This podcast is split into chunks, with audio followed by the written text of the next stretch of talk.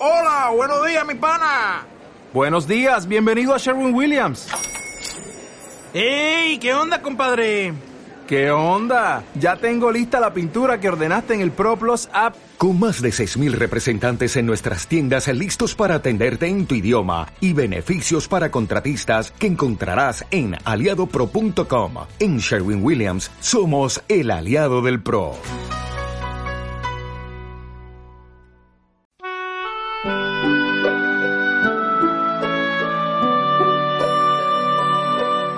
Cuento La tienda infantil de Manuel Fernández Juncos.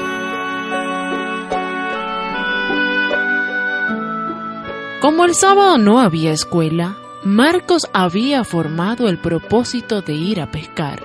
Madrugó mucho, pero cuando llegaba ya el momento de salir empezó a llover. Marcos aguardó un largo rato con el rostro pegado al cristal de una ventana pero el agua arreciaba cada vez más. La abuela observaba tristemente la contrariedad de su querido nieto y vio que una gruesa gota de agua rodaba por la parte interior del cristal donde estaba el niño. Mal estamos ahora, dijo la buena anciana, aproximándose a Marcos. Llueve por fuera y por dentro. Quiso el niño disimular el llanto, pero nuevas lágrimas rodaban ya por su rostro. La abuela comprendía que era necesario divertir al niño. Lee tu libro de cuentos. Lo he leído. Léelo otra vez. Lo sé ya de memoria. Pues entonces ven conmigo, dijo la anciana sonriéndose. Vamos a poner una tienda y se encaminó a la despensa acompañada de su nieto. Formaron con los muebles un mostrador y con objetos del servicio de mesa y con comestibles quedó la tienda armada en un momento. Marcos era el comerciante y su abuela llegaba a comprar. Buenos días, señor comerciante. Bienvenida, señora Clara. ¿Viene usted a comprar algo? sí. ¿Tiene usted azúcar? sí, señora. Y muy dulce. Pues deme usted dos metros.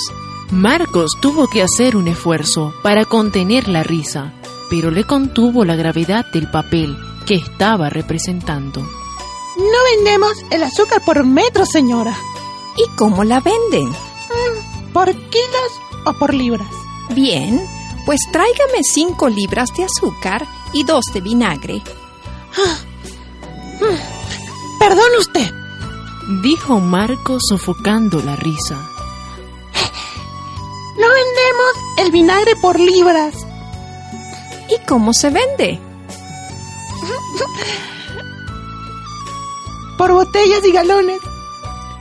Entonces, deme usted dos botellas de vinagre y solo dos botellas de huevos. Marcos estuvo a punto de faltar al respeto a su bondadosa parroquiana, riéndose de su modo de comprar.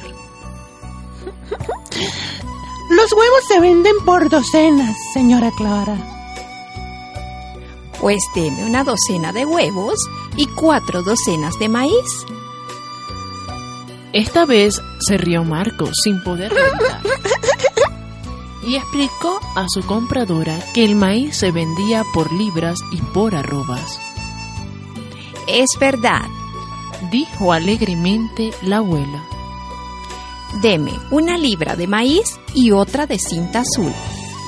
Marcos no pudo ya contenerse en la gravedad de su papel de tendero y saltando por sobre el mostrador corrió a dar un abrazo a su abuelita. Había terminado ya la lluvia y el niño pudo salir a pasear como deseaba. ¡Abuelita! dijo al marcharse. Si otro día llueve y no puedo salir, juguemos otra vez a la tienda. Todo cuanto quieras, hijo. Tus alegrías me gustan más aún que las sonrisas del sol.